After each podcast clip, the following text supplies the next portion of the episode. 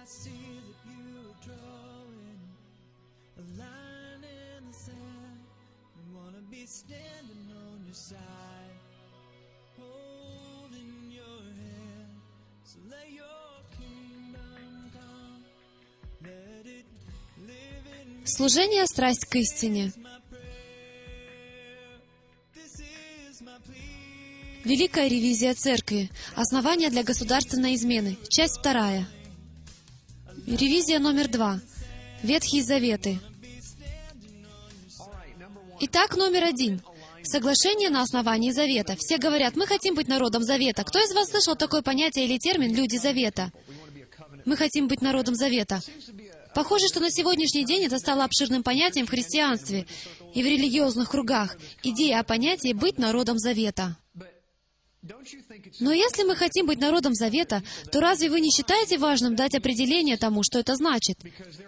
Потому что сегодня существует очень много разных групп, активно оперирующих этими библейскими понятиями, не имея ни малейшего представления о том, что это значит и как это практически применить в нашей жизни.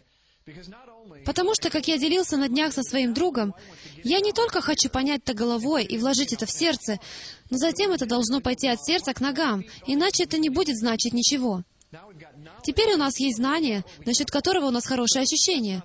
Но мы не можем применить это на практике. Нет, это не библейское знание. Библейское знание — это когда оно идет отсюда, затрагивает наши чувства, наши эмоции, и в результате должно повлиять на то, как мы живем. Поэтому мы хотим дать определение, что значит быть народом Завета. Но как мы собираемся это сделать? Это не будет определением Джима Стейли. Мы будем делать это так, чтобы позволить Библии буквально говорить самой за себя. Кто из вас понимает, что Библия может очень хорошо говорить сама за себя? Есть очень много разных проповедников, пасторов и учителей, которые дают определение Библии со своей точки зрения. Нам нужно позволить Библии самой дать себе определение. Она никогда не предназначалась быть чем-то, что мы просто читаем. В ней есть все ответы. Кто из вас верит, что в Библии есть все ответы? В ней действительно есть все ответы. Нам просто нужно позволить ей говорить. Этим мы сегодня и займемся. Хотите ли вы быть народом Завета? Во-первых, перед тем, как идти куда-то дальше, хотите ли вы быть народом Завета? Если вы не хотите быть народом Завета, то мы нажмем паузу на записи и дадим вам возможность покинуть эту комнату. Что ж, сейчас каждый из вас, вслух или про себя, согласился с тем, что он хочет быть народом Завета. Теперь позвольте задать вам второй вопрос, даже тем, кто смотрит видео. А знаете ли вы, что это означает? Уверены ли вы в том, что хотите быть народом Завета? Потому что когда Отец закончит давать определение тому, что значит быть народом Завета, и это пройдет из вашей головы в сердце, вам придется что-то с этим делать. Готовы ли вы к этому? Потому что сейчас идет урок религии. Я помню уроки религии, это было очень больно. Это было очень больно. Я вырос в католической среде и был очень энергичным ребенком. Мои уши не стали такими вытянутыми просто так, сами по себе. Многие монахи не держали меня под прицелом. Так что я немного чего помню об уроках религии, кроме синяков, порезов и царапин. Но если вы хотите быть народом Завета, то вам лучше приготовиться быть послушными в том, как Бог определяет это понятие. Вы согласны с этим? Это основное правило. Хорошо. Тогда давайте дадим определение понятию «привести в соответствие». Мы часто слышим это понятие «привести в соответствие», когда нам нужно отрегулировать что-то. Номер один. Действие, направленное на настройку или выравнивание деталей устройства по отношению друг к другу. Я подумал, это хороший пример. Существует ли какая-то польза от шестерни, если она не соединена соответствующим образом с другими шестернями? Что можно сделать всего лишь с одной шестерней? Что ж, когда я задаю этот вопрос своим детям, они выдают мне массу различных ответов на тему, что можно сделать с одной шестерней. Но с моей точки зрения, в них нет никакого смысла, если они не установлены рядом с другими. И не просто установлены рядом с другими шестернями, но идеально сходятся на одном уровне. Я немного знаком с устройством двигателя, и я знаю, что если взять передаточный механизм и сдвинуть шестерни всего на 0,7 мм, приподнять одну шестерню всего на 0,7 мм по отношению к другим, то это сократит срок службы этой шестерни вдвое, всего 0,7 мм, потому что на зубцы будет действовать слишком большое давление, и они быстро износятся. Поэтому они должны быть идеально выровнены относительно друг друга. Что происходит с вашими колесами? Это, возможно, один из моих любимых примеров, если они неправильно отрегулированы. Это мой старый грузовичок. Не совсем, но очень на него похож. 1990. 1996 год. Вы видите, что колеса слегка разрегулированы. И что интересно, зачастую нельзя сразу увидеть проблему развала схождения, если просто взглянуть со стороны. Как мы узнаем, что у нас эта проблема? Как? Да, шины начинают стираться, и когда вы едете по дороге, то что происходит? Что происходит, если, к примеру, дети вам что-то сказали, и вы на мгновение отвлеклись от руля? Если у вас разрегулированы колеса, то лучше этого не делать, потому что вы тут же начнете съезжать с дороги в бок. Но когда ваша машина просто стоит припаркованная, то невозможно заметить, что есть проблема с развалом схождением. Понимаете, о чем я говорю? Так же и в жизни. Если вы не движетесь духовно, то невозможно распознать, все ли у вас отрегулировано. Здорово, не правда ли? Но когда вы начинаете двигаться, когда начинаете практически рассматривать вещи в перспективе и развивать отношения, то вы начинаете видеть, все ли у вас ровно отстроено, судя по тому, что происходит вокруг вас. Вам нужно все отрегулировать. Что касается колес, то знаете ли вы, что их отстраивают вплоть до тысячных долей сантиметра? Это настолько критически важно для машины. Потому что если колеса не выровнены, то шины стираются гораздо быстрее. Вас буквально начнет заносить на трассе. Кто из вас наблюдал, находясь на трассе позади грузовика, когда вдруг он начинал ехать боком, и вы удивлялись, как я могу быть сзади грузовика и в то же самое время видеть его боковую сторону?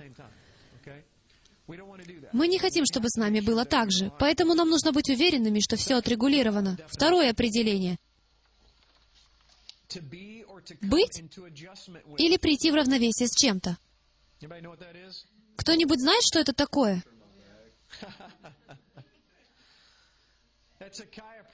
Это мануальная терапия. Здесь у нас изображен слегка искривленный позвоночник.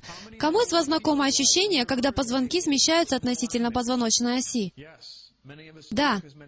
Многим из нас это знакомо, и многие из нас являются частыми пациентами мануальщиков.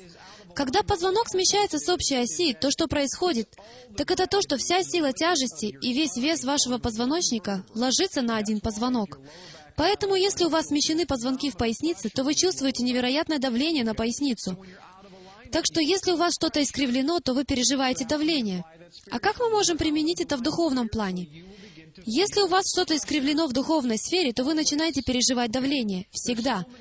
Существует так много практических примеров, которые мы не сможем углубиться из-за нехватки времени. Но поймите этот принцип. Если вы начинаете испытывать давление в своей жизни, то этому всегда могут быть две причины. Либо Отец переводит вас на другую ступень вашей жизни, и вы чего-то не понимаете, то есть когда у вас что-то не отрегулировано, или вы находитесь во грехе, что также относится к какому-то несоответствию. В любом случае, проблема заключается в нашей естественной склонности, начиная с того самого дня, как мы были сотворены, смещаться в другую сторону от Него. Видите, ДНК Адама передалось всем нам. Мы не просыпаемся по утрам сразу же склоненными в сторону Бога. Кто из вас это понимает? Кому-то это знакомо? По утрам мы просыпаемся и сразу ищем, чего бы нам такого натворить. Мы все еще как двухлетние дети, просто находимся во взрослых телах. И может быть это слегка преувеличенная точка зрения, но реальность такова, что до тех пор, пока у нас в разуме не будет чего-то такого, что перетечет в наше сердце и затем даст возможность воплотиться на практике, мы будем ходить в другом направлении. Это так же, как моя двухлетняя дочь. Она просто идеальный пример. Если у кого-то из вас есть маленькие дети, когда идешь с ней в магазин за продуктами и переходишь улицу, если я не направляю этого ребенка, каждый отдельный ее шаг через дорогу, никогда не забуду, как однажды мы шли через парковку, и стоило мне отвлечься на какой-то момент, как она подбирает жвачку и засовывает ее себе в рот, прямо с пола этой парковки. Но ведь мы никогда не учили ее подбирать с пола жвачки. Но это произошло, она прекрасно знала, что это такое. Видите, если мы не имеем направления для каждого шага, если у нас нет карты и направления, куда идти, то, будучи взрослыми, мы будем делать то же самое. Мы будем сами придумывать себе свои пути. Помните, Писание говорит, что есть пути, которые кажутся человеку прямыми в глазах его. Почему есть такие пути, которые кажутся человеку прямыми? Если существует только один путь, то тогда как человек вообще попадает на другой путь? Только если кто-то забирает у него карту. Видите, если у вас забрали карту, отобрали путеводитель и убрали GPS, то все, что вам остается, это самому проложить себе какой-то путь. Вот откуда у нас сегодня взяли 600 с лишним деноминаций. Так что вот что нам нужно. Нам нужно, чтобы все находилось в идеальном соответствии. Номер три. Соотнести себя с группой или с образом мышления. Как это называется? Когда одна группа объединяется с другой группой. Это называется союз, альянс. Они есть по всему миру. Это когда какая-либо организация людей или стран вступают в пакт или в договор друг с другом. Теперь, вы видите все эти флаги, изображенные на экране. Все это различные союзы, существующие в мире. Но зачем люди, группы людей и народы образуют такие союзы? Вот вам вопрос. Когда какие-либо нации объединяются друг с другом в союз, то они становятся сильнее или слабее? Очень хорошо. Какая нация самая сильная на Земле? Соединенные Штаты.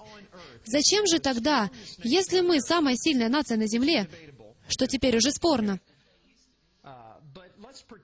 но давайте сделаем вид, что сейчас все как в 1975-м, и мы самая сильная нация на Земле. Зачем нам нужно с кем-либо союзничать?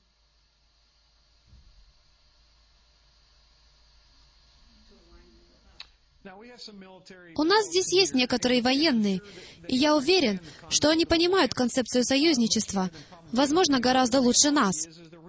Но в реальности союзы нужны нам потому, что настоящая сила не приходит изнутри. Настоящая сила приходит от тех, с кем ты правильно связан. Она приходит через множество. Она приходит через тех, с кем ты связан. Я могу быть величайшим парнем, когда-либо жившим на земле, но я не стану по-настоящему силен, пока не женюсь на своей помощнице. Почему так? Потому что когда ты сходишься с помощницей, которую послал тебе Отец, то она начинает показывать тебе, что все то, в чем, как ты думал, ты был силен, является твоими слабостями. И это хорошо. Это хорошо. Почему только женщины смеются? Мужчины плачут, а женщины почему-то смеются. Истина заключается в том, что ты становишься сильнее, если ты женат. По крайней мере, так должно быть. Яхва сотворил это таким образом. Это союз, чтобы сделать тебя сильнее. Это для поддержки. Вы поддерживаете друг друга. Что ж, в духовной сфере, в вашей религиозной жизни, в вашем хождении с Отцом, если вы начинаете приводить свою жизнь в правильное соответствие, то ваши шины не сотрутся. Во всяком случае, не так быстро. Всякое давление начнет уходить и вы станете сильнее. Понимаете? Поэтому все, что мы хотим сделать, это привести вещи в своей жизни в должное соответствие. А если у вас что-то не соответствует согласно определениям из Библии и тому, с чем нам нужно себя соотнести, если у вас даже нет представления, что это значит и как это работает, то вы не сможете принять все привилегии и благословения, которые Бог обещал тем, кто находится в правильном соответствии. Понимаете? Это примерно как, опять же, я часто привожу в пример детей, у меня их четверо.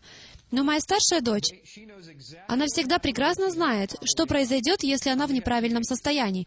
У кого из вас есть дети-подростки? Или у кого дети были подростками? И когда ваш подросток говорит, «Мам, пап, я собираюсь сделать вот это», и вы ему говорите, «Нет, ты этого не сделаешь», то это всегда происходило таким образом. Это всегда как причина и следствие. Если ты сделаешь это, то вот что произойдет. Теперь это я переложу на библейские термины.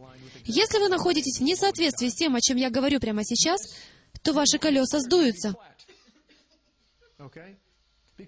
И это произойдет не потому, что они износятся со временем, но я сдую ваши колеса. Нам нужно прийти в правильное соответствие. Какую идиому мы используем, когда все просто выстраивается как надо? Когда происходит что-то особенное? Это американская идиома. Мы говорим, удачно совпали звезды, да? Когда все звезды сходятся, Когда что-то особенное происходит в нашей жизни, и кажется, будто это взялось из ниоткуда, мы говорим, что это совпадение звезд. Происходят какие-то вещи, и мы не верим, что все это случилось. Мы говорим, должно быть, в тот момент сошлись все звезды. Что-то очень важное происходит тогда, когда важные предметы правильно соединены друг с другом. Теперь позвольте мне объяснить вам, что является этим чем-то важным, потому что вы можете не знать. Но это что-то важное, друзья мои, это вы. Вы важны. Вы настолько важны для вашего Создателя, что когда вы находитесь с Ним в правильном соединении, прямо сейчас каждый представьте себя в Эдемском саду.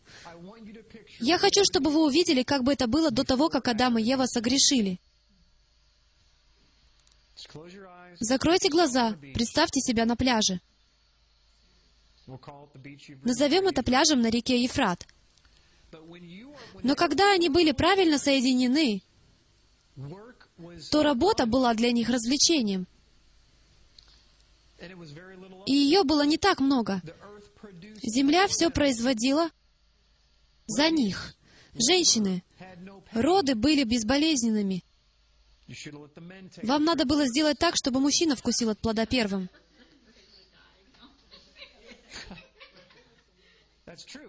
Ну да, если бы мы вкусили первыми, то нам пришлось бы рожать детей, и сегодня не было бы людей вообще. Потому что мы бы сказали, даже не надейтесь. Забудьте, подождем, пока Бог придумает что-нибудь другое. Все было предопределено. Вы важны. И если вы правильно подсоединены, то происходит невероятное. И когда мы будем смотреть сегодня эти слайды, это учение, то вы увидите, какие невероятные благословения, буквально говоря, накопились во Вселенной, ожидая, чтобы излиться через чей-то трубопровод. Проблема в том, что у всех сломана труба, и сегодня мы узнаем, как ее починить. Вот как это выглядит. Позвольте мне спросить вас кое-что. Это рассоединенная труба, так? А кто-нибудь заметил что-то очень странное в этой картинке? Где мы обычно находим трубы? Уж не посередине леса, не так ли? Кто-нибудь из вас когда-либо прогуливался по лесу, говоря, «Ух ты! Водопроводная труба! Как интересно! Эта картинка была предопределена Создателем, чтобы я поместил ее в эту презентацию. И я скажу вам почему. Потому что в нашем религиозном обществе у нас есть трубы даже там, где не должно быть никаких труб, понимаете? Посреди леса не должно быть никаких труб. Это показывает, какие мы безумные. Что произойдет, если взять трубу и поместить ее в лесу? И вот так открыть ее. Что в нее попадет?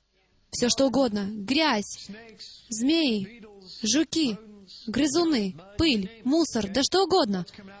А что исходит из отношений в большинстве религиозных церквей и кругов на сегодняшний день? Грязь, змеи, мусор. Кто-нибудь замечает здесь параллель?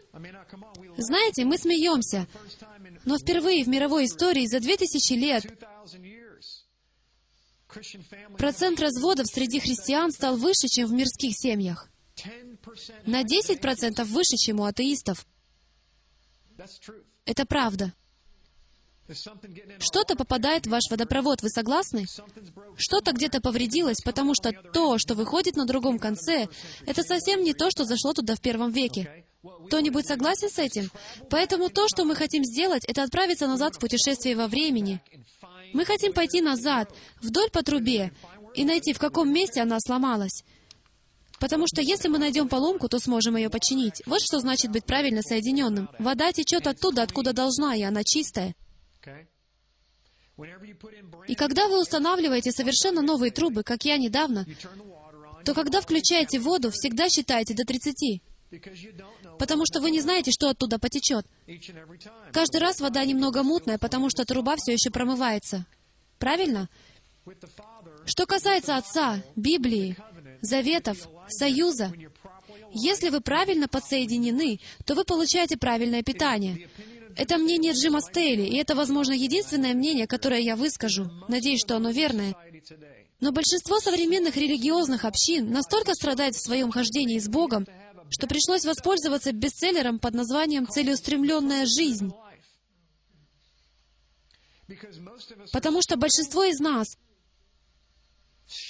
настолько изголодались, мы так жаждем, мы так долго были в пустыне, мы так долго пили грязную, мутную, протухшую воду, что мы просто изнемогаем, чтобы кто-нибудь сказал нам, куда нам идти и что нам делать. И это звучит очень похоже на то, что было с израильтянами в пустыне. Они ходили по кругу, потому что не знали, куда идти. Кто из вас знает, сколько времени требуется, чтобы пройти из Египта до земли обетованной? Кто-нибудь знает? Если бы они шли точно, имея GPS, и прошли из Египта через пустыню и до земли обетованной, две недели. Две недели. А сколько времени потратили они? Они покрыли огромное расстояние за те 40 лет. Две недели. Вот что происходит, друзья мои, если вы находитесь в несоответствии. Как вы думаете, была ли у Бога причина оставить их в пустыне на 40 лет? Почему они остались в пустыне на целых 40 лет? Они вышли из Египта, но что произошло? Египет не вышел из них. Вся цель сорокалетних странствований по пустыне заключалась в том, чтобы искоренить из них Египет, избавиться от упрямства и язычества, которые оставались внутри них. Ведь они не знали своего Бога. Они только что познакомились с этим новым Богом по имени Яхве. Раньше у них было много разных богов, а этот новый Бог, как они считали, должен был доказать себя.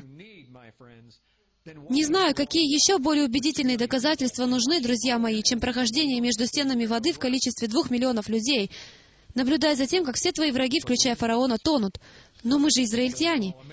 Если бы мы были американцами, особенно из Миссури, то мы бы все сказали, «А, совпадение». Просто сильный восточный и западный ветер подул одновременно. Такое могло произойти где угодно. Я такое уже видел. Однажды видел, как река Миссисипи потекла в обратную сторону. Это просто полное совпадение. Мы хотим быть в правильном, выровненном состоянии. Вот некоторые преимущества пребывания в правильном состоянии. Первое — сила. Второе — все слабости сразу же становятся очевидными. Сразу же становятся очевидными. Когда вы приходите в правильно выровненное состояние, то все слабости обнаруживаются.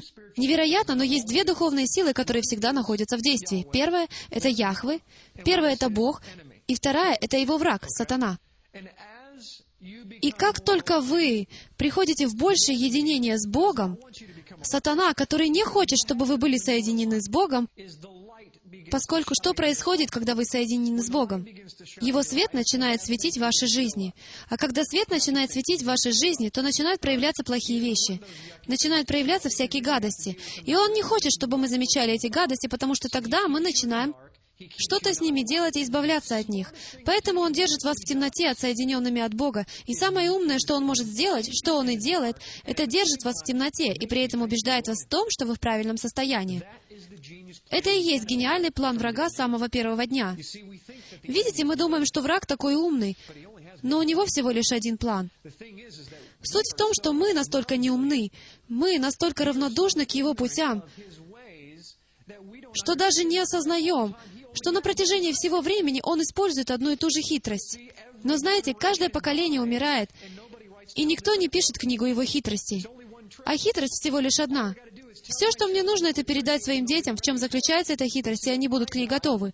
Но видите, я умираю, и затем приходит следующее поколение, и он говорит, что ж, здесь никого нет, я использую свой трюк еще раз.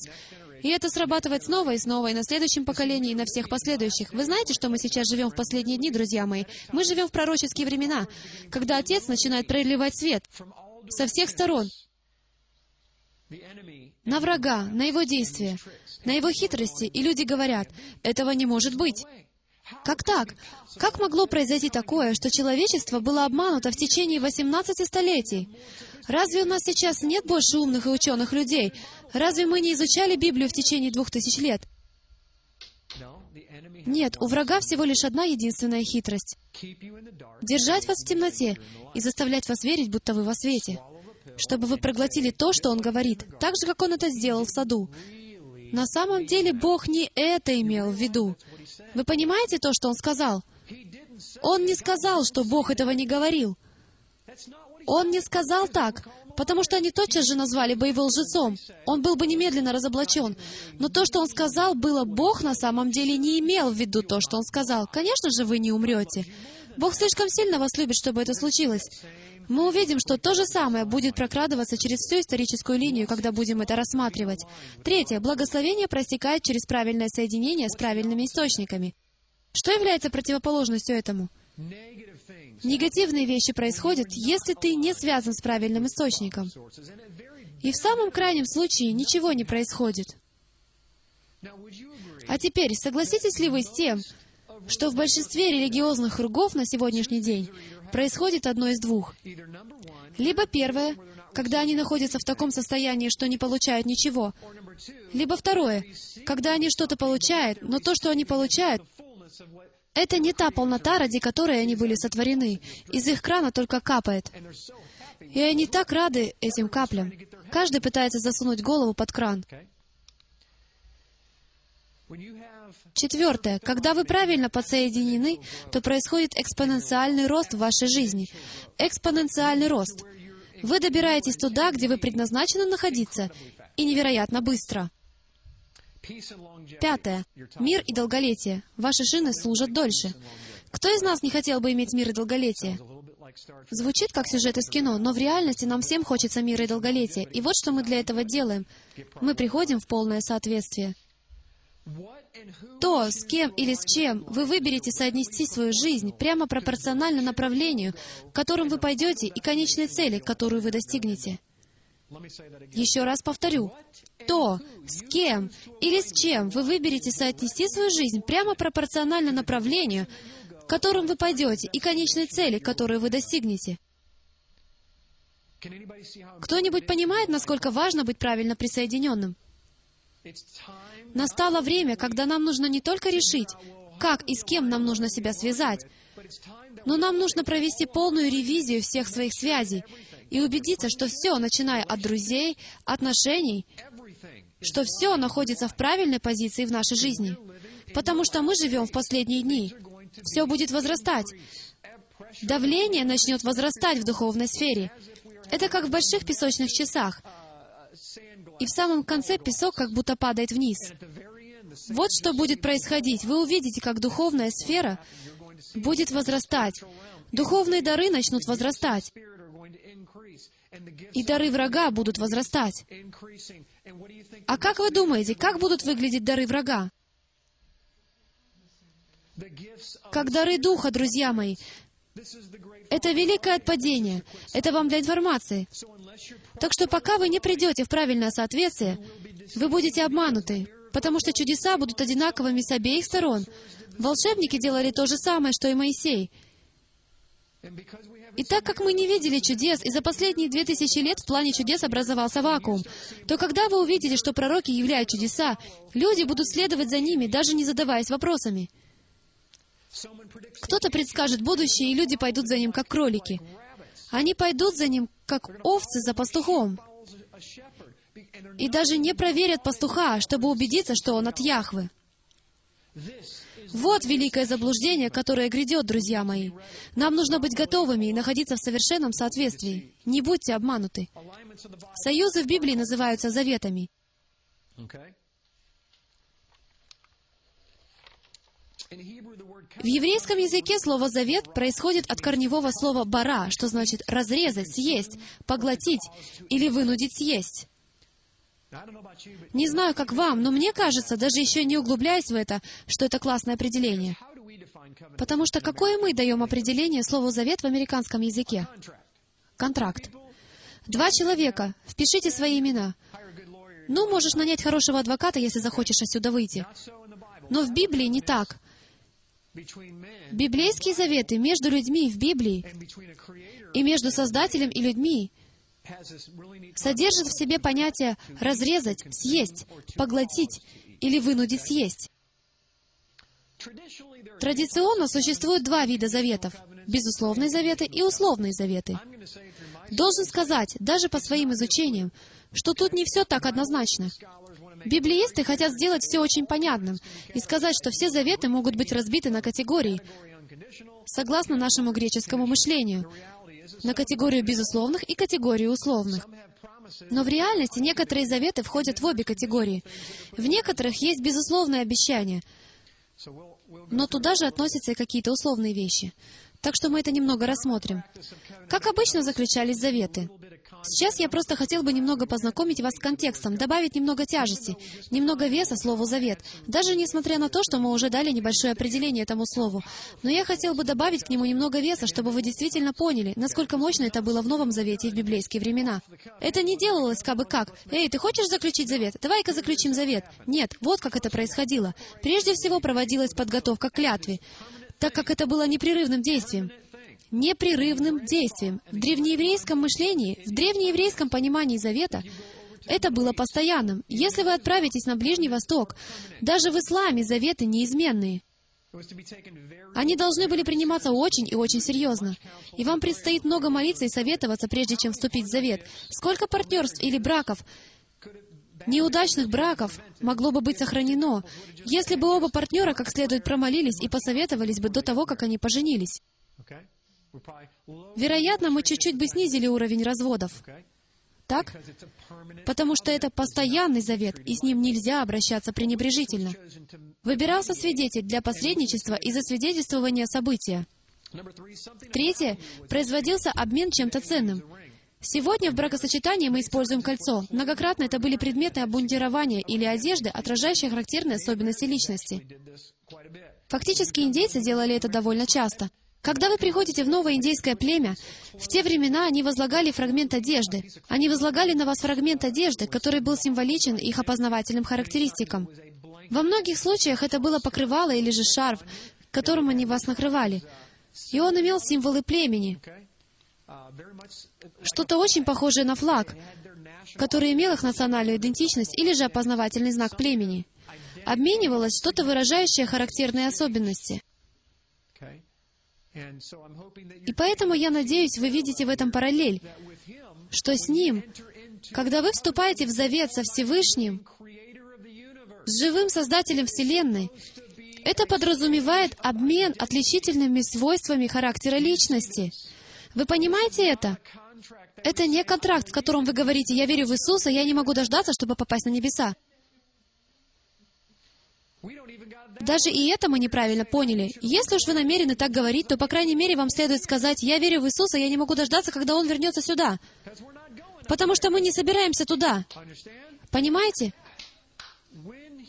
Когда вы вступаете в завет, то должен произойти обмен личностными качествами характера.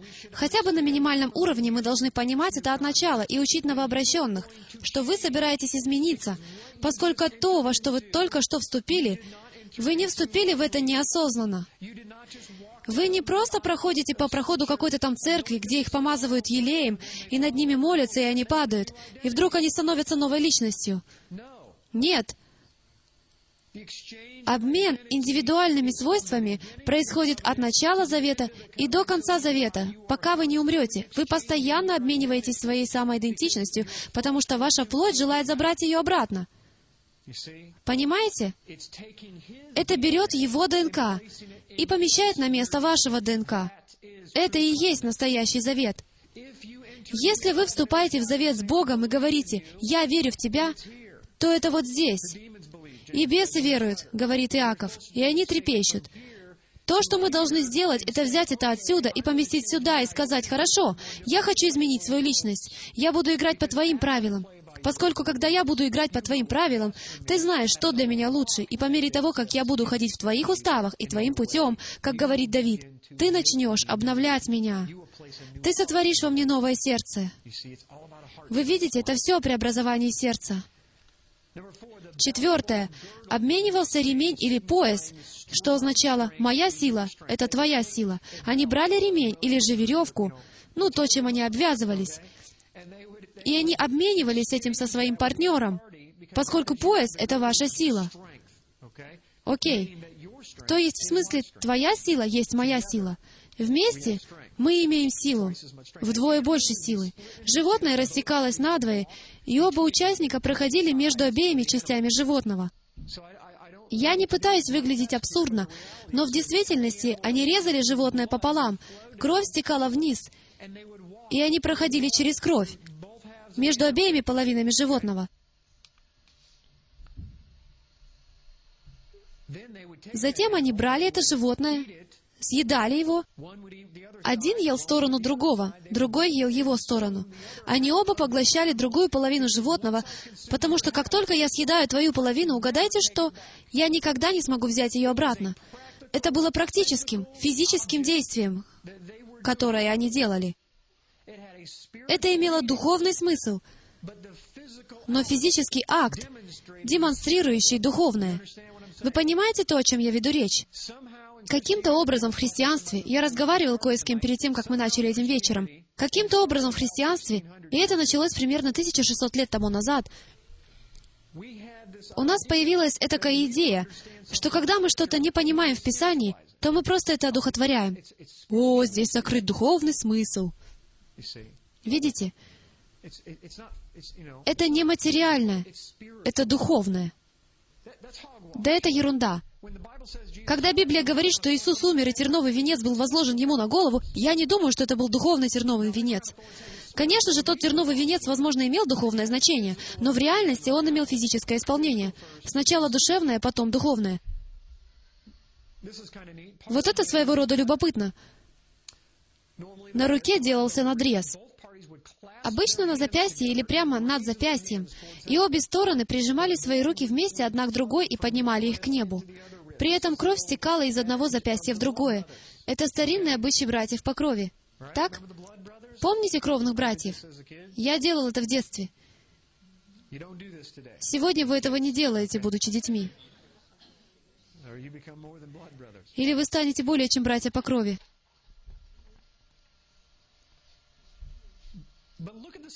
Но посмотрите на духовное значение в качестве физического примера того, что кровь должна течь от одного человека к другому, так что теперь они становятся едиными. Вы видите, как это работает? Вот почему брак на самом деле не скреплен, пока не будет интимности. Должно произойти соединение. И именно это происходит в крови завета, когда кровь течет от одного участника к другому. И, друзья мои, этот завет был учрежден так, что когда Мессия придет, его кровь будет течь из его вен в ваши вены, если вы тесно связаны с ним.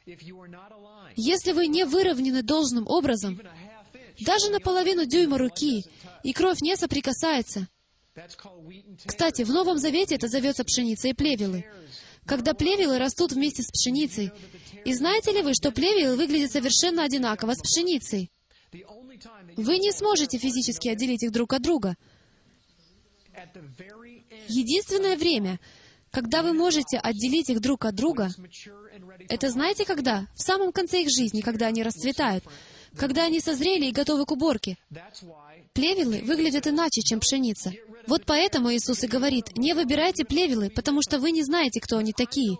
Выбирая плевелы, вы можете выдергать вместе с ними пшеницу. Но я знаю, кто они, так что когда я вернусь, я смогу избавиться от плевел и сохранить пшеницу. Понимаете? Потому что что он сказал? Как вы узнаете их? По плодам. Обмен всего имущества и обязательств в знак признания того, что они уже больше и не принадлежат только самим себе.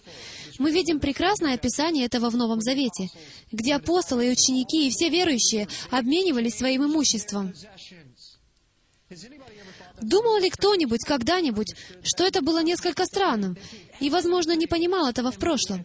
Они отдавали все и полагали так ногам учеников. Зачем они это делали? Никто из живущих не сделал бы этого сегодня, в лучшем случае очень немногие. Реальность такова, что поскольку они евреям, они понимают заветы евреям. И одним из условий в завете евреям является обмен имуществом. Это было нормальным. И они только что вступили в величайший завет, в какой они когда-либо вступали. Это было честью для меня, обменяться всем моим имуществом с тобой, потому что ты в ответ обмениваешься всем своим имуществом со мной. Таким образом, мое имущество и обязательства становятся твоими, и так далее, и тому подобное. Мы делимся хорошим, и мы делимся плохим. Мы одно целое. Откровенно говоря, если честно, я бы желал вернуться к этому, к одному целому.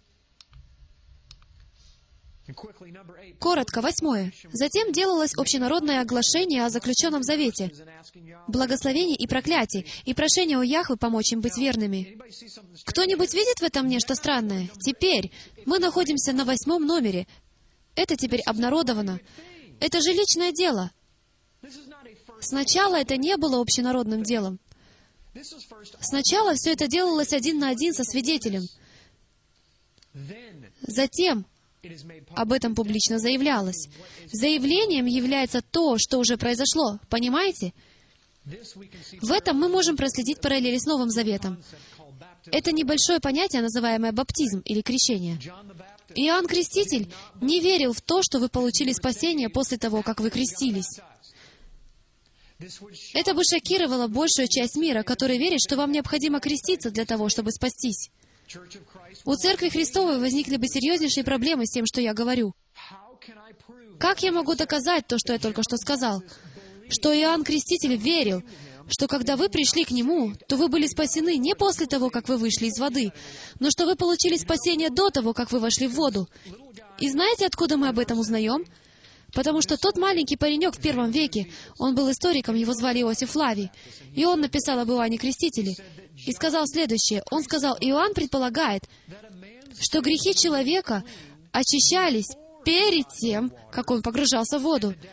И заявление было обнародовано публично после того, как он выходил из воды. Почему? Потому что если у вас хватило мужества стоять в очереди, это равносильно тому, что вы уже крестились. Потому что вы взяли на себя обязательство пройти через ворота и встать в очередь, зная, что ваше имя будет стерто из вашей семейной родословной и истории. Если вы были готовы открыть эти ворота и пройти через эту очередь, то вы уже крестились. Довольно ясно. Заявление делалось публично. В качестве напоминания о завете воздвигался памятник, к примеру, растение, дерево или камни. Я это люблю. Когда что-то невероятное случается в моей жизни, я физически делаю нечто подобное. Последний раз у меня очень четко произошел завет, который Бог заключил лично со мной. Я куда-то выехал и так и сделал. У меня был грузовик, загруженный камнями, и я соорудил то, что некоторые люди нашли бы похожим на захоронение. Но в действительности это всего лишь груда камней, которая будет лежать там вечно. Воля Господа, что будет напоминанием мне и моим детям, и моим внукам о том, что Джим Стейли, их дед, их прадед, заключил завет прямо здесь. Что-то знаменательное произошло в его жизни. Может быть, это растение, может быть, это дерево, которое вы посадили на заднем дворе, но физически они имели что-то, к чему вы можете вернуться. Теперь же это должно иметь больше смысла, когда вы читаете в Ветхом Завете, как они говорят, что вдруг в одном месте навалили груду камней. Кто-нибудь слышал о Стоунхендже? Очень многие ученые верят, что это просто завет, который там заключен. Вступление в Большой Завет, вот что там произошло. Поскольку мы не имеем понятия, мы стараемся прочитывать в этом всевозможные вещи. Древние люди возводили камни, когда они вступали в заветы. Они всегда так делали. В самом деле это очень интересный замысел. Я прочел об этом в моих исследованиях, что эти камни были размещены на их пути, чтобы они смогли найти дорогу обратно.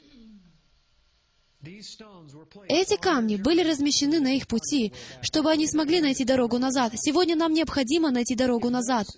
Если те камни завета представляли собой точки обозначения пути на карте, путевые отметки,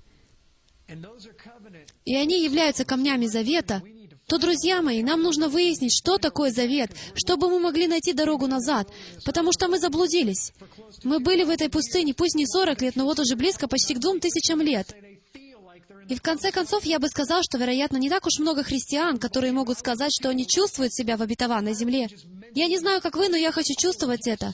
Я не хочу говорить только мысленно, «О да, я принял Иисуса и нахожусь в обетованной земле, я имею жизнь». Большинство из нас, если бы мы были честными, мы несчастные люди. И нам больно, и нам приходится нелегко, и мы изо всех сил боремся на каждом этапе пути. И с его точки зрения, он говорит, если вы только найдете камни завета, Если вы только найдете, где вы потеряли свои путевые отметки, с которых вы начали, и возвратитесь ко мне, на мой путь, то я благословлю вас и сохраню вас, и презрю на вас. Вы понимаете, эти слова не просто слова с его точки зрения. Это реальность. Затем последнее. Принималась пища завета, где животное, которое было рассечено надвое, съедалось бы обеими участвующими сторонами. Многие ли из вас любят вечеринки? Многие любят поесть. Когда Бог создал человека, Он знал это. Так что самое первое, что Он сделает, когда вернется, это даст нам поесть. И эта штука называется брачная вечеря Агнца, которая будет величайшим пасхальным ужином, на котором вы когда-либо были. Результат. Они не относились к заветам пренебрежительно. Окей? Все это было предисловие. Вы не смеетесь, потому что вы были здесь раньше.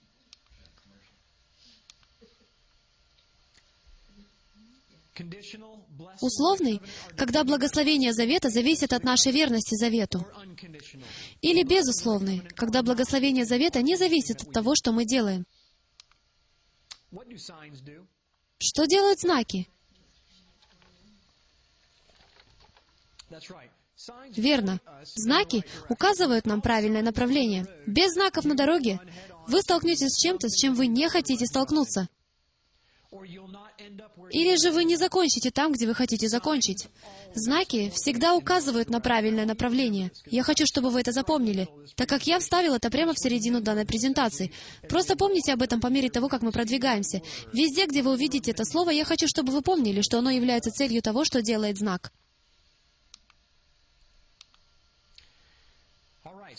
Ладно, давайте пройдемся по заветам, хорошо? Так как я хочу приступить к моей любимой части. Но я не собираюсь делать этого. Я хочу делать это систематически. Я буду строить их друг на друге. Если мы не понимаем, как Бог движется со своим народом, я хочу, чтобы вы поняли кое-что. Бог никогда не встречается со своим народом за пределами завета. Отношения начинаются с заветов. Окей? И они существуют благодаря заветам. Другого пути нет. Я сожалею, но вынужден сообщить вам, что когда Он создал человека и сказал, «Кстати, я хочу, чтобы вы пошли по холмам и долинам и проповедовали Евангелие всему человечеству», нет никакого другого плана «Б». The angels are going out. Ангелы обеспокоены вопросом, а что случится, если они этого не поймут? Что произойдет, если они не выполнят свою работу? И Мессия оборачивается к своим сотворенным ангелам и говорит, «Сожалею, но у меня нет другого плана. Я полагаюсь на них». И он делает эту простую вещь благодаря завету. Поэтому сегодня, когда мы пройдем через все наши заветы, я надеюсь, что вы увидите, как они построены, и в конце мы потратим довольно много времени на понимание идеи Нового Завета. Прежде всего, мы находимся в Эдемском саду. Он называется Эдемским заветом. Бог обеспечил Адаму и Еве все, что им нужно, и их детям все, что им когда-либо понадобится, при условии, что они не будут есть от одного единственного дерева. Так? Какое выгодное предложение. И как же же они его упустили? Они и понятия не имели, что они собирались натворить. У них получилось, что мы назвали бы в Америке, у них получилось получить сполна. Они провалили дело. Существовали предписания по жертвоприношению, времена посвящения поклонению и отделенные праздничные дни. Знали ли вы об этом? Это не происходило таким образом, что вы просто загораете лежа под зонтиком и подбираете имена животным, гадая на маргаритках. Нет, вовсе не так было в саду. У них были обязанности, чтобы их исполнять. Им не только нужно было дать имена животным. У них были времена для поклонения. У нас нет времени вдаваться в подробности этого. Совершенно ясно, что у них была система жертвоприношений. Возьмите Каина и Авеля. Им не просто однажды пришла в голову идея, а давай-ка просто вознесем, давай просто убьем вот это животное и предложим его Богу. Посмотрим, что произойдет. Нет, у них были указания. Давайте перейдем к завету с Адамом. Это безусловный завет. Этот завет по существу то, что произойдет после их падения. Это заявление о том, как все будет отныне и до конца веков. Прежде всего, человек будет трудиться в поте лица. Второе, женщины будут иметь боли во время родов. Третье, сатана был проклят. Четвертое, пророчество о пришествии Мессии. Итак, мы имеем первое пророчество о Мессии прямо во второй главе книги Бытия, если я не ошибаюсь. И знамение ягненка, умерщвленного ради покрытия одеждой. Бытие 3.21. when the Messiah, the Lamb И это был первый знак того, что пророчески случится позже, когда Мессия, Агнец Божий, будет умерщвлен ради покрытия нас. Видите? И я верю, что это предзнаменование в картине, которое говорит нам, что мы не можем приблизиться к Богу сами по себе. Он отвергнет нас. Мы должны иметь одежду и быть покрытыми кровью Мессии, так сказать, для того, чтобы Он принял нас. Это единственное, что Он узнает. Обратите внимание на эти старые блоки внизу. Ближе к концу вы увидите, для чего они предназначены. Что изменилось со времени Эдемского завета? Изменил ли завет с Адамом что-нибудь в Эдемском завете?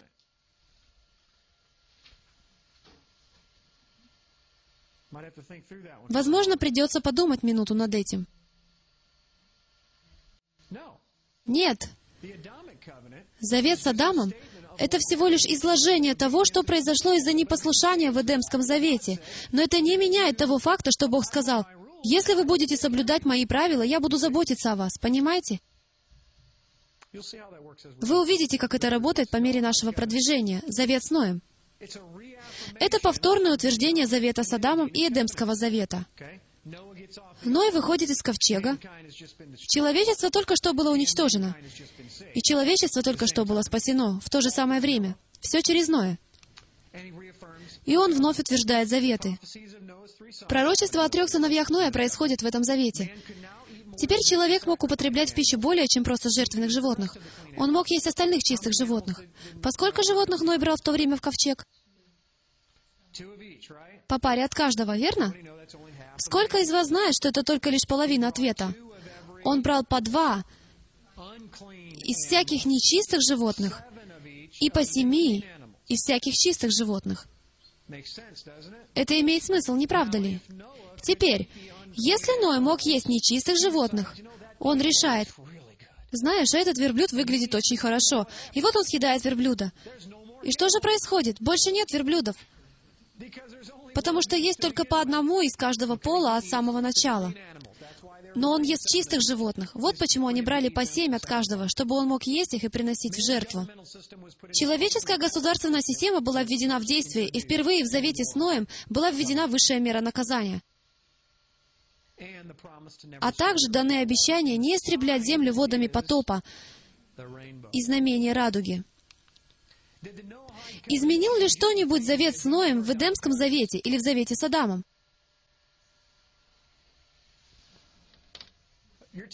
Вы говорите мне, что Завет с Ноем ничего не изменил в предыдущих Заветах?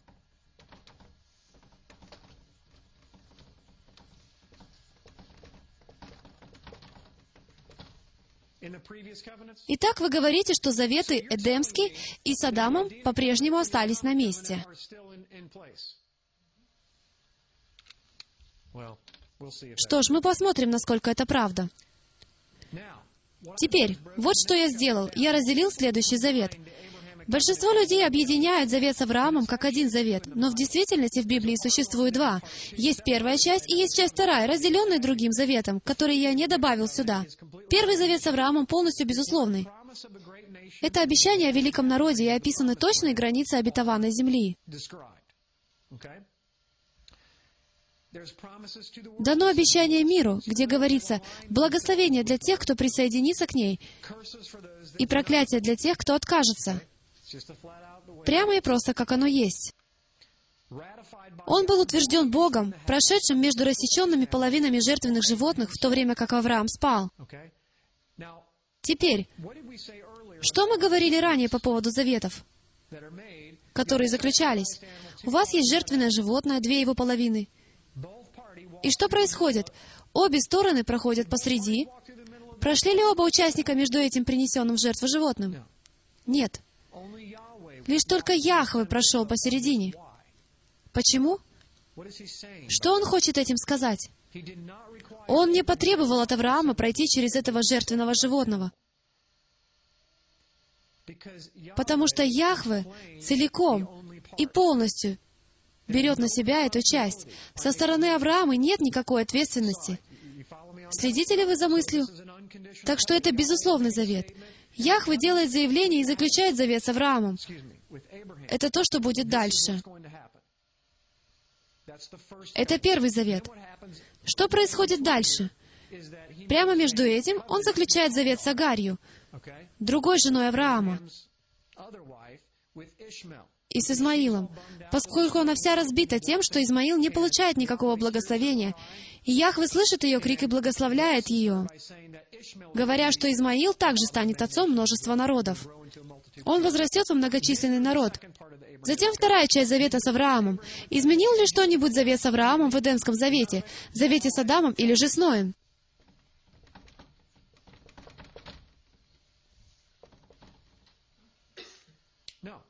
Нет. Конечно же нет. Мир все еще существует. Адам все еще трудится. Люди все еще вне лодки. И радуга все еще на небосводе. Теперь у нас идет вторая часть завета с Авраамом. Бог вновь утверждает первый завет в этом завете. Смотрите, как это работает. Можно ли увидеть здесь закономерность? Прежде чем он создает Новый Завет, он снова подтверждает предыдущий завет. Просто чтобы напомнить им. Почему? Потому что у человека короткая память. У некоторых из нас короче, чем у других. Аврааму было обещано, что он будет отцом множества народов. Бытие 17, стих 4. Имена были изменены, чтобы обозначить новые роли. Мессия придет через его семя. Бытие 22, 17 по 18 стихи. Знамением завета было обрезание для всех мужчин. Не обрезание равносильно отделению от народа за нарушение завета. Данное утверждение завета предназначено для подтверждения союза с Богом Авраама и его обещаниями. Это было, так сказать, физическая настройка к союзу. Соединение с этим заветом являлось соединением со всеми предыдущими заветами и с теми, которые придут в будущем, а также и благословением обещанного Мессии, поскольку Мессия был обещан в этом завете. Таким образом, соединение с заветом означает объединение со всеми благословениями, даже если они еще пока не существуют. Вы следуете за ходом моей мысли? В дальнейшем это станет очень важно. Genesis 18, Бытие 18.19.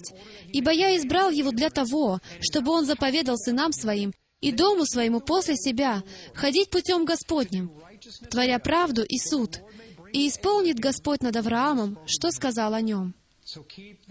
Таким образом, храни завет, чтобы я мог показать твоим детям и внукам обещания, которые я предвозвещаю в этом завете.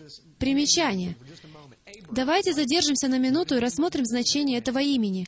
Авраам. Так звучало его имя раньше. Авраам. В буквальном смысле оно означает «глава». Если я возьму каждую букву, то вот что оно означает. Глава дома множества. Это то, что оно значило. Авраам. Алеф, Бет, Реш и Мем. Буква Хей была добавлена. На иврите она означает «раскрывать» или «открывать». Поэтому, когда Хей была добавлена к Аврааму, и теперь его имя стало Авраам, оно получило значение «глава дома», который раскроет или откроет для множества. Разве это не удивительно? Оно перешло от простого главы дома множества к главе дома, который раскроет и откроет путь для множества. И это именно то, что Авраам фактически и сделал. Сара означает уничтожить главу семьи посредством руки или делом. Теперь, зная об этом тогда, во времена Авраама, я не уверен, если бы я захотел жениться на женщине по имени Сара. Мое имя означает глава семейства, а имя моей жены означает уничтожить главу семейства. Влечение противоположности, я полагаю. Я не уверен. К счастью, ради Авраама Бог изменил ее имя на Сарру.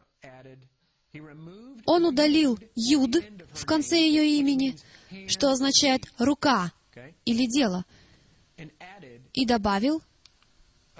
«хей». В третьей главе Бытия было дано пророчество. Помните это? Бытие 3. Было пророчество, где говорится, что голова или же власть змея будет сокрушена Мессией. Но там не был дан план того, как это должно было произойти.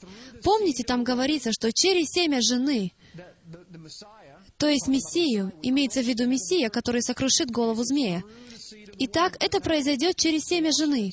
Так что следите, что будет дальше. Он добавляет к имени Сара букву Хей, которая означает «раскрывать» или «открывать». До этого завета ее утроба была закрыта. После того, как была добавлена буква Хей, теперь ее имя стало означать «разрушить главу семьи», благодаря тому, что открыто и раскрыто. Soгласно Писанию, друзья мои, главой семьи на этой планете является враг. Сейчас пока что он является главой дома, но приближается время, когда истинный глава вернется и заменит его собой. Однако тот Мессия, который пришел через чрево женщины, разрушит и уже разрушил его власть через ее утробу, что была открыта. Уничтожил ли что-нибудь второй завет с Авраамом в любом из предыдущих заветов? now we're to Abe 2. Теперь мы находимся в А2. Did we get rid of Abe 1? Избавились ли мы от А1? Covenant. Как насчет завета с Ноем? Избавились ли мы от завета с Адамом? Как бы я желал. Завет с Адамом все по-прежнему находится на месте. Ну, можно сказать, что здесь произошли небольшие изменения, потому что Эдемский завет был блаженством, а они его провалили, поэтому там произошли некоторые изменения. Но это ничего не отменило. Теперь перейдем к признаменованию Писаха, перед тем, как перейти к завету Моисея. У нас здесь есть очень знаменательный, это не совсем завет, но я включил это сюда, потому что это самое знаменательное, что произошло между человеком и его Богом из того, что не считается официальным заветом. В Исходе 12.40 говорится, «Времени же, в которое сыны Израилевы обитали в Египте, было 430 лет. По прошествии 430 лет в этот самый день вышло все ополчение Господне из земли египетской ночью». Это ночь бдения Господу за изведение их из земли египетской. Это самая ночь бдения Господу у всех сынов Израилевых в роды их. И сказал Господь Моисею и Аарону, «Вот устав Пасхи. Никакой иноплеменник не должен есть ее. А всякий раб, купленный за серебро, когда обрежешь его, может есть ее. Поселенец и наемник не должен есть ее. В одном доме должно есть ее. Не выносите мясо вон из дома, и костей ее не сокрушайте. Все общество Израиля должно совершать ее. Никто из находящихся вне израильского общества не должен вкушать Пасху, кроме самого общества Израиля. Так что, опять же, нам нужно дать определение, что это значит. Если же поселится у тебя пришелец и захочет совершить Пасху Господу, то обрежь у него всех мужеского пола, и тогда пусть он приступит к совершению ее и будет как природный житель земли. а никакой необрезанный не должен есть ее. Погодите-ка. Итак, если египтянин, выйдя из Египта, хочет присоединиться и совершить Пасху, то может ли он это сделать? Да. Он проходит обрезание. Он присоединяется к общению святых. И теперь он больше не пришелец. Как вы думаете, понимал ли Павел этот принцип, когда говорил, что нет больше мужского или женского пола? Нет ни грека? Ни иудея, ни язычника. Откуда, по-вашему, он взял эти принципы? Он не взял их из воздуха.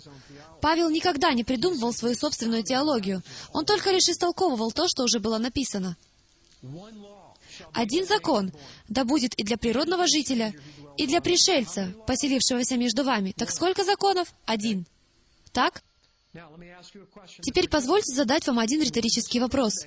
В наших религиозных кругах, в нашем христианстве на сегодняшний день, верим ли мы в это? В большинстве религиозных кругов на сегодняшний день мы верим, что есть один закон для Израиля и другой закон для тех, кто спасен. Так ли говорит Писание? Если бы мы жили во времена Ветхого Завета, если бы ты захотел стать частью избранного народа Божьего, мой друг, есть только один закон. Что ж, ты мог бы стоять за воротами и говорить, знаете что, я верю, что у меня есть вот этот закон, а вы, ребята, можете соблюдать свой закон. Он говорит, что ж, замечательно, но тогда ты не сможешь вкусить пасхального агнца. И, кстати говоря, пока ты не вкусишь пасхального агнца, цитируя Мессию, ты не сможешь войти в Царство Небесное, потому что если ты не пьешь его кровь и не ешь его плоть, то ты и не его. А ты не сможешь этого делать, пока ты не будешь обрезан в своем сердце. Так что правила все еще те же самые. Хорошо, давайте рассмотрим завет Моисея. Отменила ли Пасха завет Авраама? И, конечно же, она не отменила и остальные заветы. К этому времени люди забыли, кто такой Яхве, потому что они были рабами в Египте в течение 430 лет.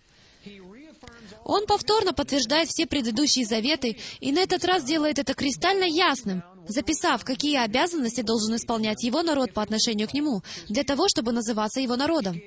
Он дал им письменное руководство. На еврейском это называется Тора, которое должно было стать их инструктором или же их авторитетом. Временно. Они тогда этого не знали, но мы знаем это, оглядываясь в прошлое, что этот свод инструкций, Тора, будет данным в качестве того, что называется камнями завета, как путеводитель, и он должен был стать их авторитетом. Понимаете? Каково же было назначение этого путеводителя? Это был знаменательный путеводитель, потому что в Адаме Адам понимал, что если соблюдать...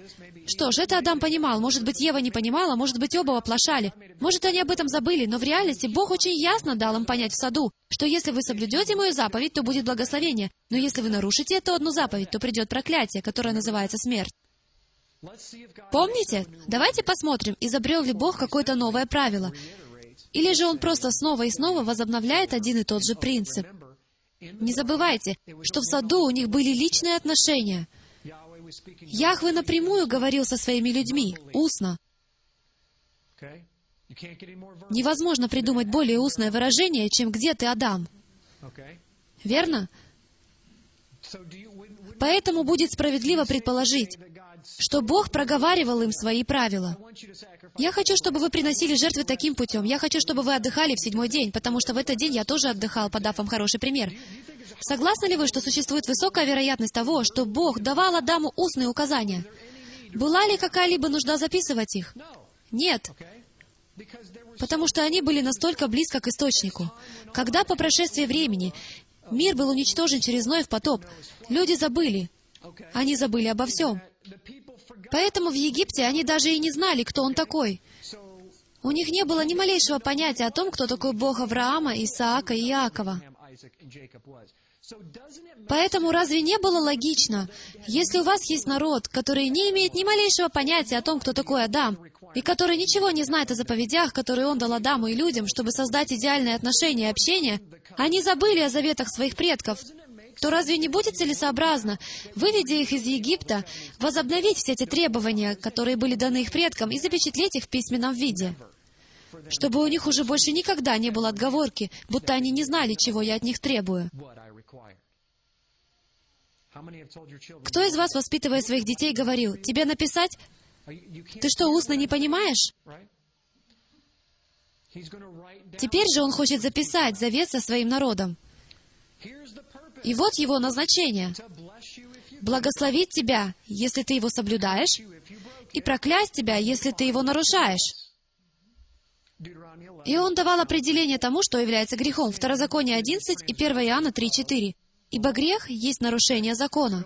Итак, у него только три задачи.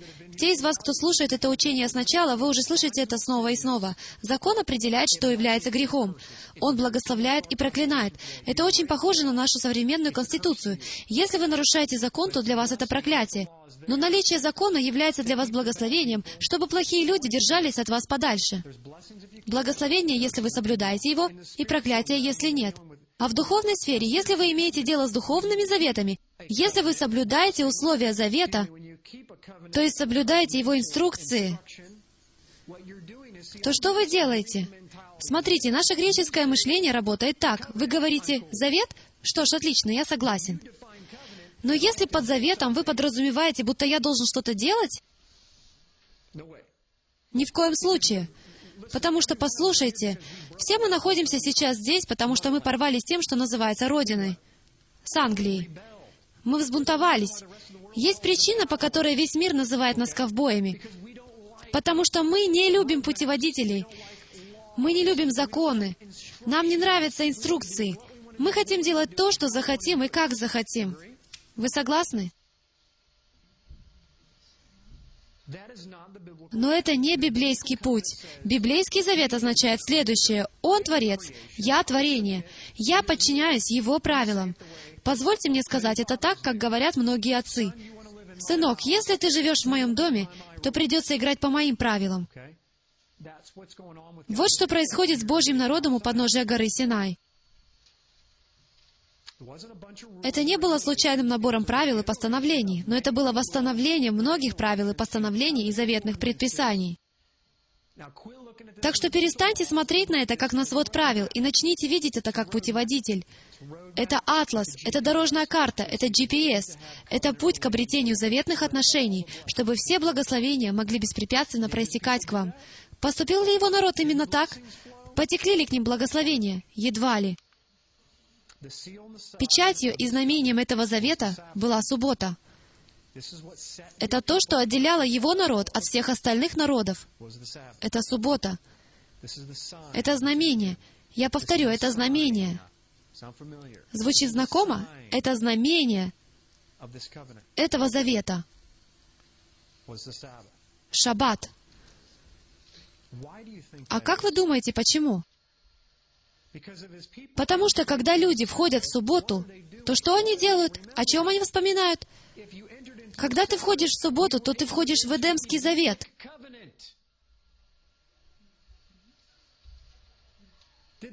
Так началась ли суббота на горе Синай, или она началась в Эдемском саду?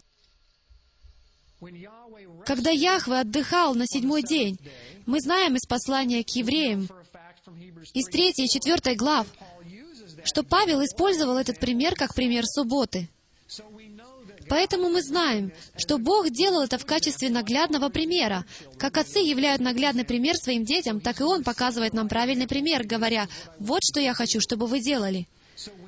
Поэтому, когда вы входите в субботу у горы Синай, то цель, стоящая за этим, заключается в том, чтобы духовно и физически переместить вас обратно в сад, чтобы вы хотя бы на какое-то мгновение почувствовали, как это было. Уделите пару минут, чтобы это усвоилось внутри вас. Что вам нужно делать в субботу? Отдыхать.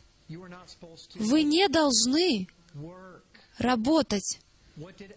Что делал Адам в саду перед тем, как согрешил? Он отдыхал, и он не работал.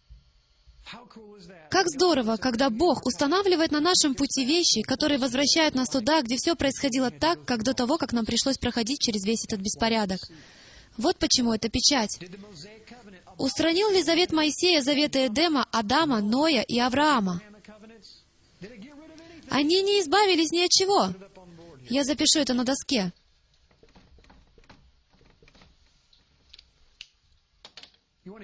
Хотите услышать классную игру слов? В английском языке слово Моисеев созвучно со словом мозаика. А что такое мозаика? Это множество различных частей, образующих одну картину. А теперь посмотрите-ка.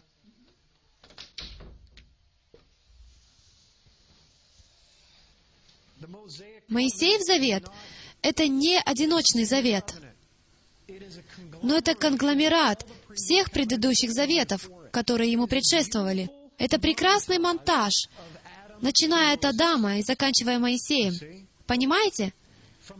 С еврейской точки зрения, вот что у нас получается. Смотрите, еврейское мышление работает по кругу. Греческое мышление функционирует во временной линии. Поэтому в греческом мышлении у нас есть завет Эдема, есть завет Адама, завет Ноя, у нас есть первый и второй Авраама, у нас есть Пейсах, и вот здесь завет Моисея. Так что, согласно греческому мышлению, которое хорошо укоренилось также в христианстве, это эволюционное мышление. Это что мы становимся лучше. Так? Все становится только лучше. Но подождите-ка. Когда все было лучше всего? Вы видите, греческое мышление, эволюционное мышление не совпадает с библейским мышлением, потому что библейское мышление — это здесь, что лучше наверху круга, а затем он начинает добавлять все эти заветы. И вся цель, в конце концов, друзья мои, это вернуться к чему? К началу. Если вы хотите узнать конец, вам нужно вернуться в начало. Помните это место Писания, где говорится, что в конце времен Он восстановит некоторые вещи?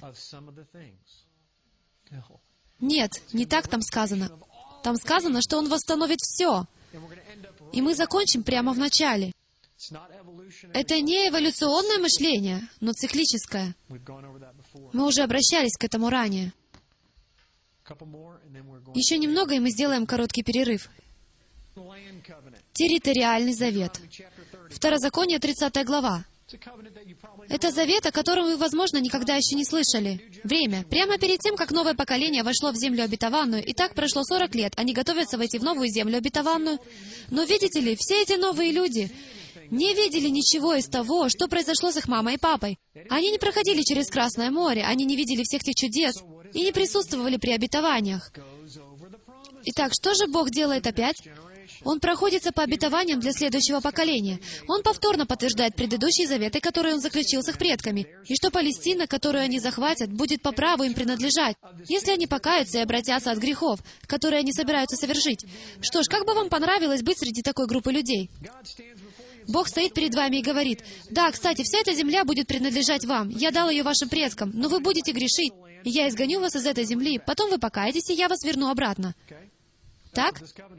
Вот в этом заключается этот завет. Это повторное напоминание этой группе людей, что даже если вы напортачите, я верну вас обратно в эту землю, потому что она ваша, благодаря вашим праотцам. Deuteronomy 31 through 40. Второзаконие, 30 глава, с 1 по 14 стихи. «Когда придут на тебя все слова сии, благословения и проклятия, которые изложил я тебе, и примешь их к сердцу своему среди всех народов, в которых рассеет тебя Господь Бог твой, и обратишься к Господу Богу твоему, и послушаешь гласа Его, как я заповедую тебе сегодня, ты и сыны твои от всего сердца твоего и от всей души твоей. Тогда Господь Бог твой возвратит пленных твоих и умилосердится над тобою, и опять соберет тебя от всех народов, между которыми рассеет тебя Господь Бог твой.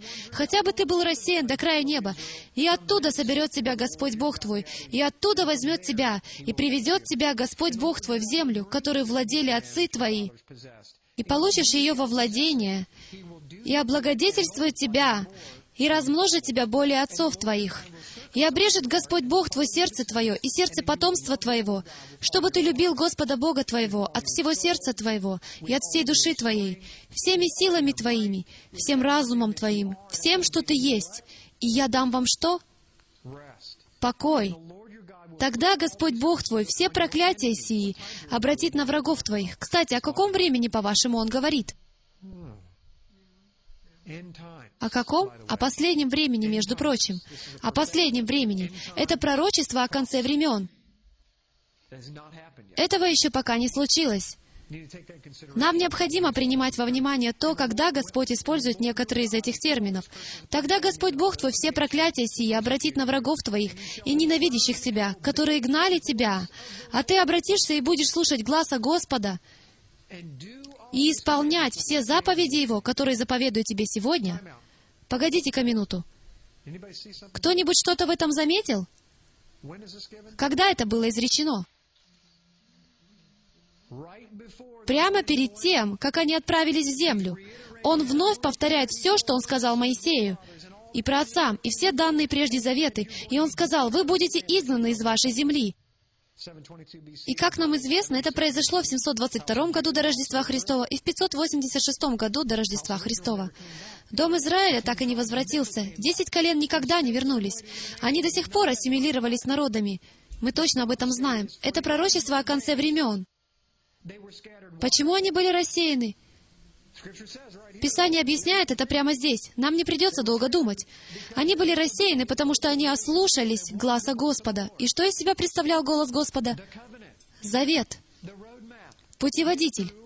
Они выбросили дорожную карту и смастерили свою собственную. И Бог сказал, когда вы, ребята, устанете быть в рабстве, когда вы дойдете до конца дороги, когда вы устанете от этого и вернетесь ко мне, и будете послушны голосу Завета, и начнете соблюдать ограничения, указанные в путеводной карте Завета, тогда я благословлю вас, как вы еще никогда не были благословлены ранее, и ваши враги будут прокляты.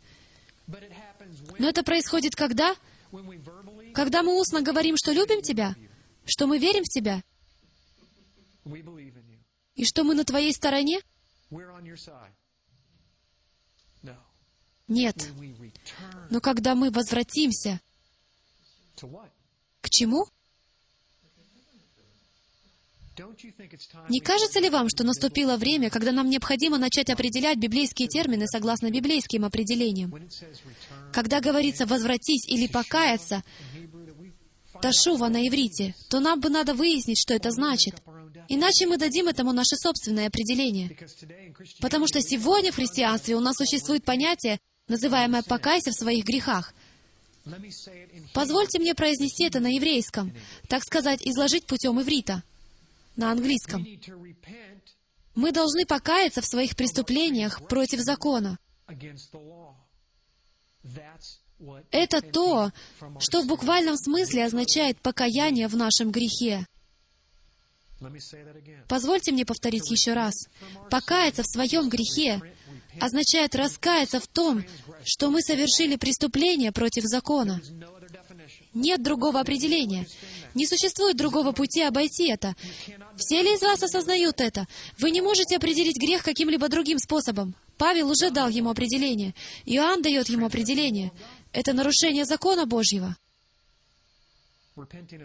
Покаяние в грехе — это не какой-то там философский, духовный, мистический принцип, когда вы принимаете Иисуса в свое сердце, и это то, каким образом вы покаялись. Покаяние несет в себе что-то, что приходит вместе с ним. Это борьба в первом веке между еврейской мыслью и греческой мыслью. Иаков сражается с этим в своей собственной книге. Он говорит, вы, ребята, не понимаете этого, вы греки. Он говорит, вы считаете, что покаяние веры — это просто своего рода философская, мысленная, духовная, мистическая идея?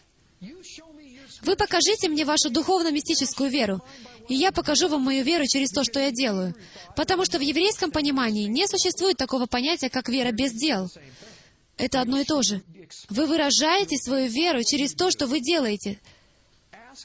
Спросите любую жену, чувствует ли она себя любимой, если ее муж никогда ничего для нее не делает. Но зато он в самом деле превосходен, когда произносит «я люблю тебя». А теперь, дорогой, вынеси мусор. Нет, зачем же? Любовь выражается. Еврейское мышление, понимаете? Так что выбросите этот мифический греческий хлам из вашего разума и начните мыслить по-библейски. Давайте продолжим. «С избытком даст тебе Господь Бог твой успех во всяком деле рук твоих, в плоде чрева твоего», стих 10. «Если будешь слушать гласа Господа Бога твоего, соблюдая заповеди Его и постановления Его, написанные в всей книге закона, и если обратишься к Господу Богу твоему всем сердцем твоим и всей душою твоею, кто-нибудь из вас помнит, что кто-то в Новом Завете говорит что-то похожее на это? В чем заключалась проблема в первом веке? В этом небольшом органе, называемом сердце. Они не могли этого понять. Отец с самого первого дня хотел, чтобы они любили его своим сердцем. Храните мои заповеди своим сердцем, не только вашими немыми ногами и головой. Возьмите их в сердце. Он говорит, если будете хранить их всем сердцем своим и всею душою своею, ибо заповедь сия, которую я заповедую тебе сегодня, не недоступна для тебя и недалека. Иоанн говорит в первом послании от Иоанна, что они не тяжки. Она не на небе, чтобы можно было говорить. Кстати, в этом месте Бог саркастически подсмеивается. Не говорите мне, что Бог не обладает чувством юмора. Он говорит, она не на небе, чтобы можно было говорить, кто взошел бы для нас на небо и принес бы ее нам, и дал бы нам услышать ее, и мы исполнили бы ее.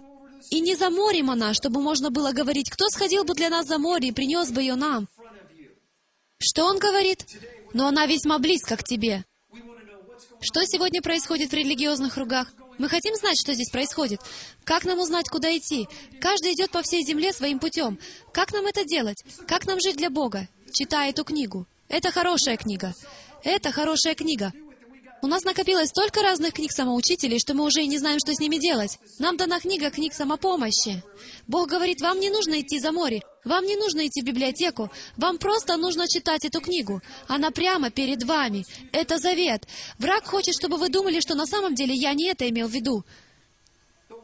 Но когда я вернусь, я говорю вам прямо здесь и сейчас, перед тем, как вы войдете в обетованную землю, вы не возвратитесь, и благословения не изольются, пока вы не послушаетесь гласа Господа Бога вашего и слов, которые я проговорил сорок лет назад.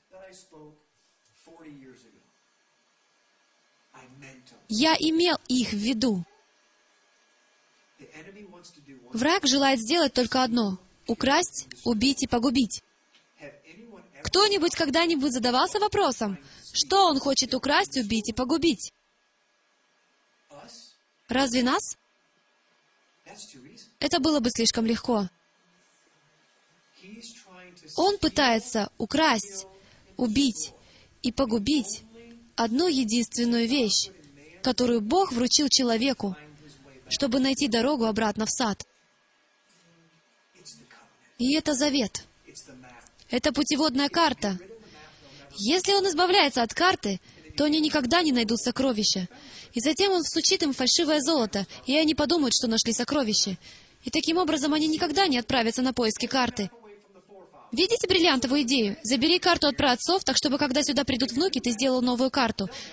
Им и в голову не придет пойти и попытаться найти оригинал карты. Подбрось немного золота для дураков, и все будут счастливы. Поэтому у нас уровень разводов 60%, постоянно высокий процент прелюбодеяний, порнография превышает 90% среди мужчин. Десять лет назад проходила пасторская конференция, пасторская конференция, 700 с чем-то пасторов. 85% из них смотрели порнографию у себя в отеле. И это 10 лет назад. Эту статистику предоставило служение хранителей обещаний. Люди, я здесь, чтобы сказать вам, у нас проблемы. Наши трубопроводы забиты, из них льется всякий мусор, а мы думаем, что мы овладели золотом. Нас одурачили. Мы знаем, что он обращается к внукам тех людей, которые там стояли. И это мы в этом последнем поколении. Завет — это пророческое обещание, говорящее, что несмотря на то, что эта земля принадлежит им, они возропщут против Господа, но впоследствии возвратятся, если вернутся к завету. Отменил ли территориальный завет какой-либо из предыдущих заветов? Нет. Что делает Отец? Он вносит ясность.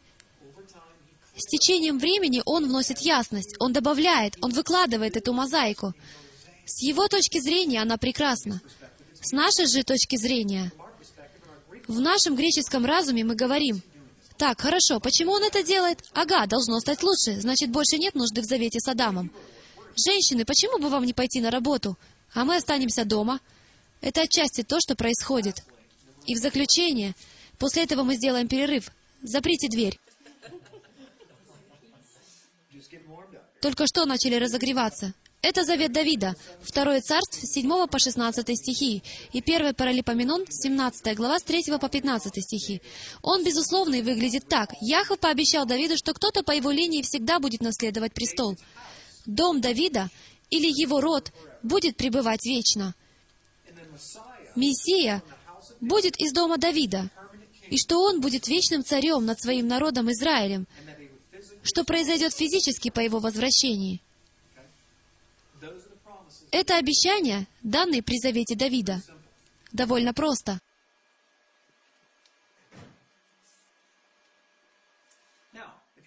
Теперь, если быть внимательным, действительно ли это Новый Завет? Серьезно. Я имею в виду, что это главный завет согласно богословским книгам. Но действительно ли он такой уж новый? Или же это прославленный завет Адама? Мессия придет от семени женщины. Разве это не прославленный завет Ноя? Или прославленный завет Авраама? Опять же, семя было обещано здесь. Здесь и здесь. Наглядно показано здесь, гарантировано здесь. Все видят, как это работает? Это процесс строительства. Мы пристраиваем к чему-то. Это как кино. Кто-нибудь смотрел кино или читал книгу, и вы уже прочитали половину, а там все еще только выстраивается сюжет. Вы знаете, что дальше будет захватывающе, но пока что вам смертельно скучно. Но что-то обязательно случится со всем этим строительством. Позвольте мне спросить, разве завет Давида изменил или отменил что-нибудь во всех предыдущих заветах? Да ничего. Итак, что мы имеем на данный момент? Эдемский завет. Все необходимое обеспечение приходило от Господа до тех пор, пока они следовали Его заповедям. Завет Адама. Вот ваши новые роли. Пророчество, разрушение и проклятий, которые теперь вошли в земную сферу. Завет Ноя. Правительственная структура, еще немного правил. Первый завет Авраама. Обетование земле, великом народе, благословение и проклятие для народов, в зависимости от их состояния. Второй завет Авраама. Все как в Первом завете, только теперь людям нужно войти в него лично через обрезание. Мы провели целых 30 минут, только обсуждая, насколько это важно. Почему он сделал это? Почему первый завет Авраама был полностью независим от него? И вдруг он создает второй завет Авраама и делает так, чтобы все люди стали лично прикреплены к Первому Завету, в котором было сказано «Ты не обязан, и я позабочусь об исполнении всех этих обещаний». Это невероятно! Прямо здесь мы видим прообраз Завета Моисея и Нового Завета, где у нас есть Завет, который Бог заключил с Моисеем, и у нас есть Завет, который Бог заключил со своим народом, когда они становятся священниками и получают личный доступ к предыдущему Завету, в который они не могли войти ранее. Это тени и прообразы. Пейсах — это вечный знак воспоминания об исходе из Египта. Завет Моисея — письменные инструкции для жизни и приобретения всех благословений из предыдущих заветов. Территориальный завет — напоминание последующим поколениям обо всех предыдущих заветах. И завет Давида — его дом будет править вечно. Теперь мы сделаем перерыв, назовем это занятие часть первая, и затем перейдем к следующей теме — Новый Завет.